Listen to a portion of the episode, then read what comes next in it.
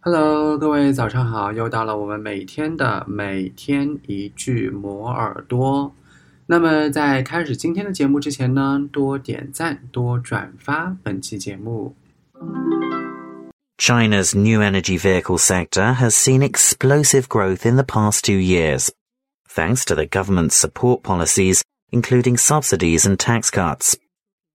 China's new energy vehicle sector has seen explosive growth in the past two years, thanks to the government's support policies, including subsidies and tax cuts.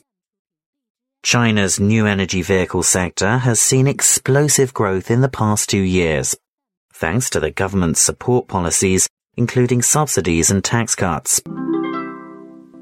你听到了什么呢？留言告诉我，然后我看到之后呢，会一一回复大家的。